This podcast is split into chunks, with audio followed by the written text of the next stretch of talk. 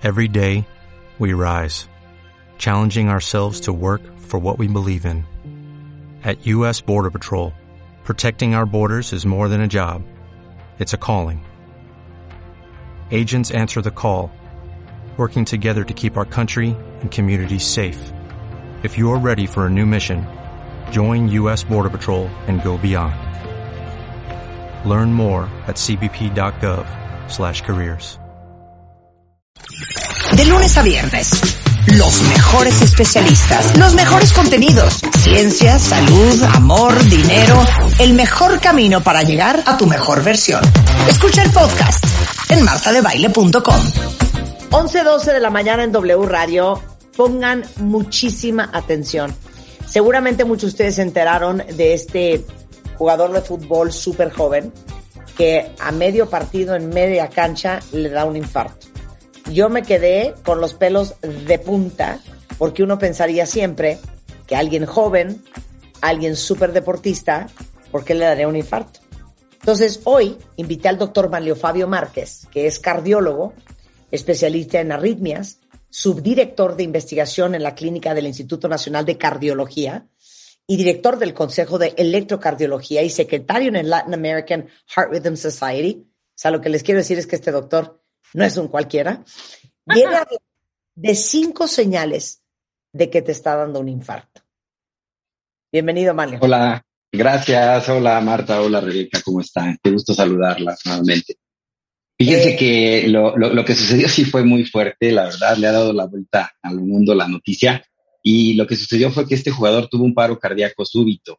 Entonces nosotros actualmente, digamos, hacemos la, la diferenciación entre paro cardíaco súbito y, muerte súbita por el simple hecho de que el, el que tiene la muerte súbita pues ya no se recuperó. Es aquella persona que fallece cuando tiene molestias que duran menos de una hora entre el inicio de las molestias y el fallecimiento.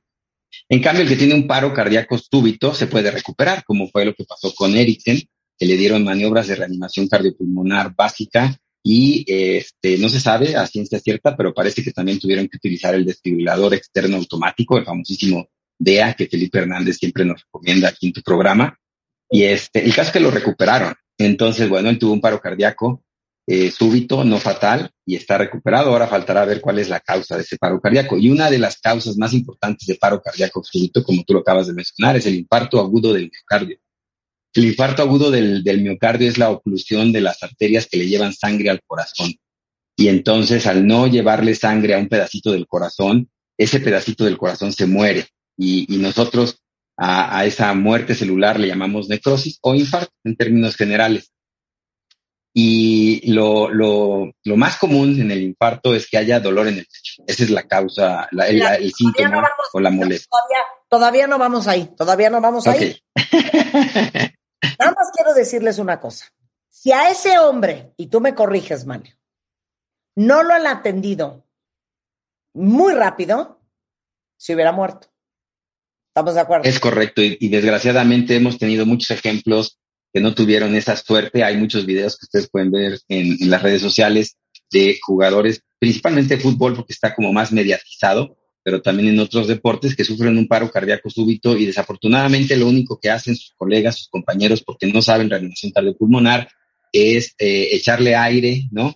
Este, lo que dicen, tratar de quitarle la lengua, cosas así que no ayudan absolutamente en nada.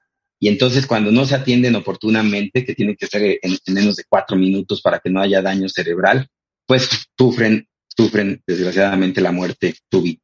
Y es un gran problema. Nosotros, de hecho, en, en, la Alianza contra la Muerte Súbita, propugnamos mucho la reanimación cardiopulmonar, pues, junto con el grupo Salvando Vidas de Felipe Hernández. Estamos muy, muy enfocados en la reanimación cardiopulmonar básica, pero también en, en el hacer y, y, diseñar áreas cardioseguras o territorios cardioprotegidos, que son aquellas zonas donde aparte de que la gente sabe reanimación cardiopulmonar, existe un desfibrilador externo automático como el que ustedes vieron que llevaba uno de los paramédicos ahí en la espalda para atender a Eriksen. Lo que se recomienda, obviamente, en, en las instalaciones públicas, en los edificios, en los condominios, etcétera, pues es que esos equipos estén como los extintores de, ¿no? Para prevenir incendios, igual deben de estar para prevenir muerte súbita. Claro, y esa es, esa es la, la, la, la cosa. Les voy a hacer una pregunta horrenda a todos. Si ahorita en su casa a ustedes les da un infarto, pregunta uno, ¿tienen alguien alrededor que sepa dar reanimación cardiopulmonar? Si la pregunta es no, ya va de la fregada esto. Y dos, si a ustedes les da un infarto en su casa, ¿ustedes tienen un defibrilador? Si la pregunta es no, está de la fregada. Y bueno, tengo una tercera. Si a ustedes les da un infarto, ¿saben cómo se siente? Y por eso queremos hablar de esto. Y por eso vamos a tener a Felipe Hernández pronto, porque va a dar un curso de reanimación cardiopulmonar totalmente gratis. Pero les digo una cosa, esto te puede pasar a los 29 o a los 44 o a los 56 o a los 69. Y a hombres y a mujeres casi por igual, ¿no? Así es. Entonces, por lo menos quiero que sepan hoy cuáles son las cinco señales de que te está dando un infarto. Para que no digas, no, es que traigo una colitis horrenda, no, es que esto es una gastritis y una agrura espantosa. Güey, no, ¿sabes qué? Esto no es un infarto, es una parálisis facial. No, ¿sabes qué? Traigo una contractura muscular no, señor, es un infarto. Entonces ahora sí arráncate. Exactamente. Bueno, pues el principal síntoma, la principal molestia que tienen es dolor en el pecho. Pero el dolor en el pecho es un dolor intenso, no son piquetitos, no es como que me duele, como que tengo dormido, no, es un dolor fuerte, sienten como si se les estuviera cayendo el techo encima y es un dolor que te incapacita, que no normalmente te, te deja en la cama, no quieres ni caminar porque tu propio cuerpo sabe que si te pones a caminar te va a dar más el dolor. Entonces, es un dolor fuerte que se acompaña, además de este dolor en el pecho, principalmente del lado izquierdo, se acompaña de ganas de vomitar, se acompaña de sudoración profusa, hasta sudan mucho de la frente, se ponen muy pálidos. Yo lo, lo que les digo siempre es cómo se ven, porque si el familiar te ve mal, es que estás pasando por algo grave. En cambio, si tú dices, tengo un dolor en el pecho, pero estás como si Juan por su casa, como dicen por ahí, entonces sería poco probable que fuera un infarto. El infarto sí es una situación eh, grave, que obviamente el cuerpo la reconoce y por eso manda todas esas señales que a veces se pueden confundir. Tú lo acabas de decir ahorita claramente, sobre todo cuando hay la ah, molestia en la parte alta del, abdomen, el que llamamos nosotros el epigastrio, eh, con la náusea y la palidez, pues mucha gente puede confundirlo con un problema gastrointestinal. Entonces sí es muy, muy importante acudir eh, inmediatamente con el especialista. Y de hecho muchos eh, gastroenterólogos hacen primero un electrocardiograma, porque eso es algo que nosotros eh, tenemos ya eh, platicado con ellos como cardiólogos, que para poder decir que el dolor torácico no es de origen cardíaco, pues lo primero que tienes que hacer es tener un electrocardiograma no te puedes basar nada más en las puras molestias. Entonces, los que hacen, por ejemplo, endoscopías, ya saben que tienen que estar muy al pendiente de eso, porque muchos pacientes que llegan quejándose de molestias aparentemente del estómago, al final resulta que estaban teniendo un infarto o ya tuvieron un infarto en los días previos. Entonces, la, la primera molestia es el dolor en el pecho, luego las náuseas, las ganas de vomitar, la palidez, la sudoración, esas son como que las molestias más eh, importantes. Claro que hay algunos casos atípicos donde la persona tiene un dolor muy leve y días después le encuentran en un electrocardiograma que ya tuvo el infarto. Pero esos casos generalmente son eh, gente de, de, edad avanzada, más de 60, 70 años, y que generalmente tienen otras enfermedades como diabetes e hipertensión. Sobre todo a la que más se le atribuyen estos infartos que le llamamos silenciosos es a la diabetes por la neuropatía que produce. Pero la verdad es que son muy, muy poquitos casos y cuando hay alguna sospecha, cuando alguien les diga, oye, es que aquí en tu electrocardiograma parece que tuviste un infarto, pues lo más importante es confirmarlo con un ultrasonido del corazón. El ultrasonido del corazón, el famoso ecocardiograma, nos permite ver la, el grosor de las paredes del corazón y si realmente hubo un infarto, pues ese, esa pared va a estar adelgazada. Y es muy fácil entonces descartarlo y decirle a la persona, no te preocupes, tú no tuviste un infarto, eh, eh, silencioso ni nada por el estilo, porque obviamente imagínate el estrés en el que te metes y te dicen que ya tuviste un infarto y pues, te puede dar otro, ¿no? Claro. Ok, segundo, dolor en la parte superior del cuerpo. Escuchen esto. Sí, el, el, el dolor en la, el dolor del pecho se puede irradiar hacia, hacia el hombro, generalmente del lado izquierdo, muy rara vez del lado derecho, y a veces se puede ir irradiando también por el lado izquierdo, por el cuello, hacia la mandíbula. De hecho, hay algunos casos donde la principal manifestación de la angina es el dolor en la mandíbula. Y eso es muy interesante porque el paciente primero pues no lo logra reconocer hasta que, bueno, se le toma el electro, se ve que está presentando la angina o que tiene el infarto. Y generalmente cuando hacemos la prueba de esfuerzo y se reproduce el dolor, se vuelve a presentar en la mandíbula. Entonces también hay que estar muy, muy, muy al pendiente, sobre todo, obviamente, volvemos a repetir, en las personas de alto riesgo, por ejemplo, las mujeres posmenopáusicas que ya tienen hipertensión arterial o los hombres que tienen ya más de 45 años, que son diabéticos o que tienen algún antecedente en la familia de infarto, que eso es algo súper importante. Sí hay una relación eh, hereditaria, sí hay familias que tienen más aterosclerosis y por lo tanto más infartos. Y entonces ahí hay que estar más al pendiente que como dices tú, pues alguien que no tiene ningún antecedente, que, este, que hace ejercicio, etcétera, pero no están exentos. Eso es también muy importante de saber si tú, aunque seas deportista, aunque seas corredor de maratón, triatlón, lo que sea, tienes esta molestia del dolor en el pecho intenso, opresivo, irradiado al hombro o a la mandíbula, tienes que ir en ese momento a que te tomen un electrocardiograma, ya sea en un gabinete o en un servicio de urgencias, porque sí pudieras estar presentando un infarto. Como dices tú, no, no pensar de que, ah, es que jugué tenis ayer y entonces por eso me está doliendo el hombro. Pues no, no es por ahí. Claro. Y aparte, estamos de acuerdo, cuentavientes, que si un día te duele la mandíbula, pensarías que es una muela, que masticaste chueco un hielo, que es un dolor de cabeza raro. ¿Nunca asociarías la mandíbula con el corazón? Así es, es sería poco común que alguien lo relacione. Ok, dificultad para respirar. Ah, eso es muy importante. Junto con, junto con el dolor, eh, los pacientes tienen falta de aire. Esa falta de aire se puede manifestar en, diferentes grados, o sea, una falta de aire muy leve o una gran falta de aire. Tal vez aquí el punto muy importante, eh, Marta y Rebeca, es saber que esa falta de aire va acompañada del dolor en el pecho. Es muy raro el paciente que solamente tiene falta de aire como manifestación de, angina o de infarto. Claro, aclara eso, porque los que somos asmáticos, claro estamos con falta de aire, vamos a vivir. y los ansiosos. Me falta el aire. Eh, exacto. Sí, es muy importante que esa falta de aire obviamente no sea muy grave y que esa falta de aire no se acompañe de los famosos chiflidos que hay cuando hay broncoespasmo, ¿no? Cuando se nos cierran los bronquios en la gente que tiene asma. Entonces ahí, aparte de faltarte el aire, pues se escucha este chiflidito y bueno, eso entonces ya no tiene nada que ver con el corazón. Y en, el caso de, te digo, algunos pacientes que su única manifestación es la falta de aire, recordarles que esa falta de aire eh, como manifestación de angina de pecho es cuando hacen esfuerzo, es cuando caminan cierta distancia o cuando están este, en la caminadora haciendo el ejercicio y sienten la falta de aire, ahí sí pudieras tratarse de un caso de pecho.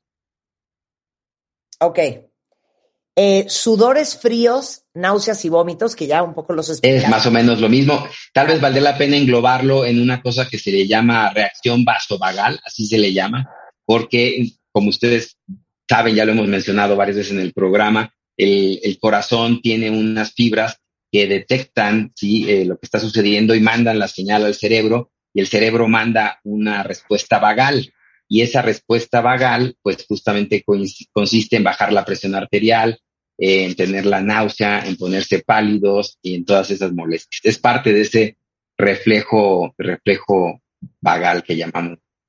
Oye, a ver, aturdimiento. Ah, eso es poco común, pero se puede presentar cuando ya el infarto está condicionando una baja significativa de la presión arterial.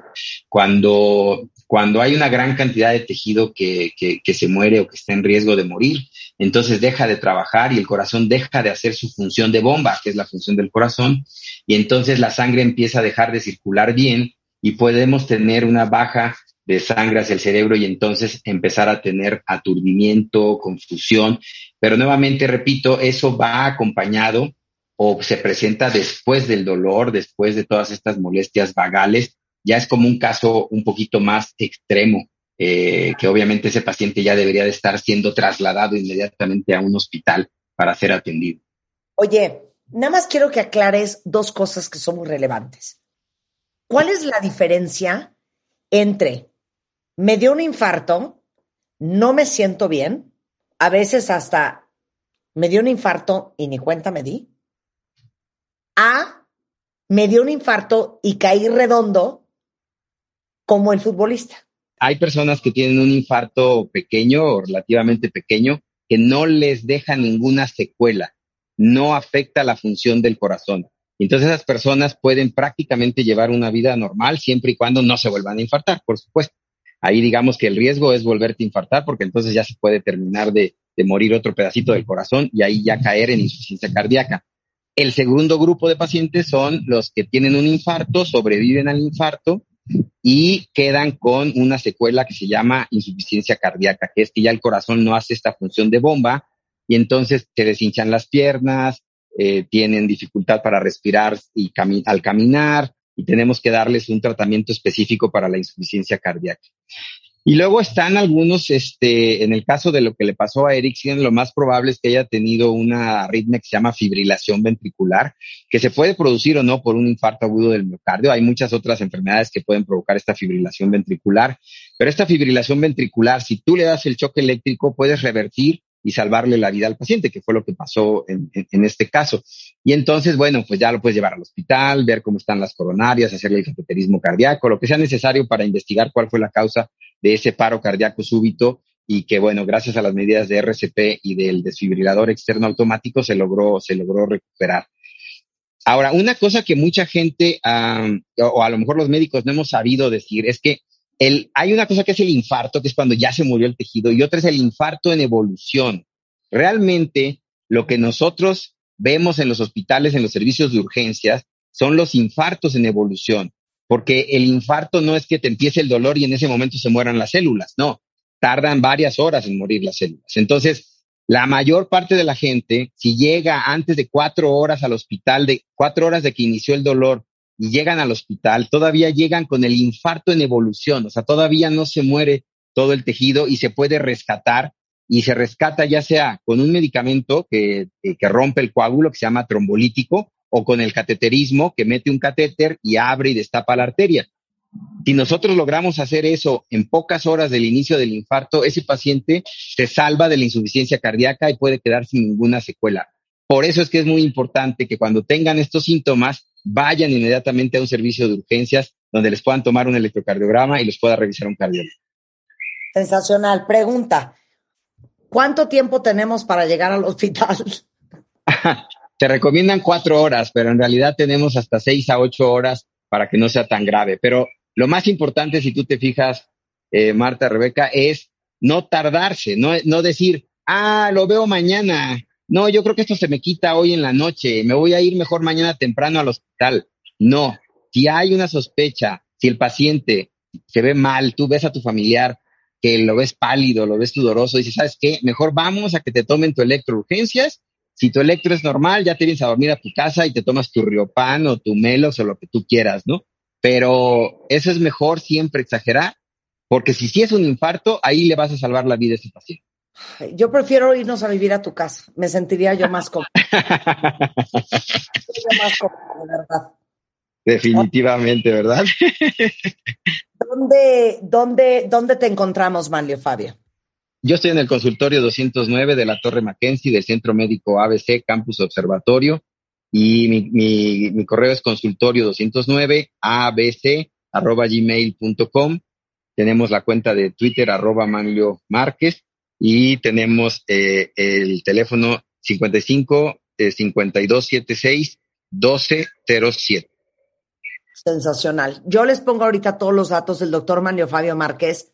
Perfecto si no se han hecho un electrocardiograma, un ecocardiograma, un holter 24 horas que ya te lo sabes. Ya me lo sé, hay que checarse el corazón. Eh, nuevamente les pongo los datos ahorita en Twitter para que tengan su cardiólogo de cabecera, el doctor Manlio Fabio Márquez, cardiólogo, especialista en arritmias y subdirector de investigación del Instituto Nacional de Cardiología. Te mando un beso, amigo. Gracias. Gracias, Marta. Hasta luego, Rebeca. Cuídense mucho. Espérate, algo bien importante.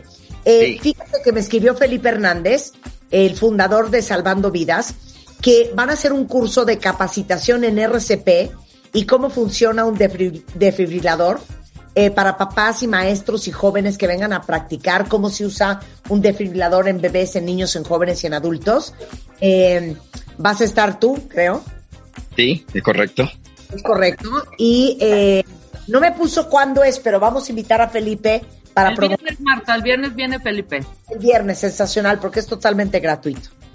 Excelente, excelente. Así es como debemos de promover la, la salud cardiovascular. 100%. Te mando un beso. Mil gracias, Manly. Gracias. Bye. 11.33 de la mañana, regresando del corte, Paola Beléndez. Siete superpoderes, siete inteligencias que tenemos que promover en nuestros hijos.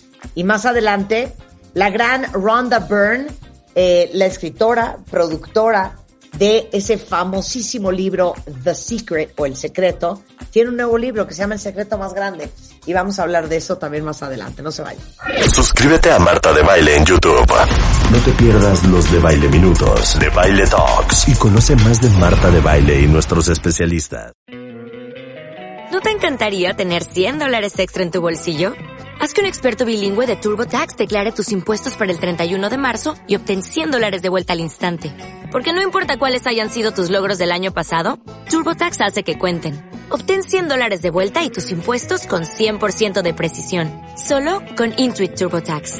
Debes declarar para el 31 de marzo. Crédito solo aplicable al costo de la presentación federal con TurboTax Full Service. Oferta sujeta a cambios o cancelación en cualquier momento.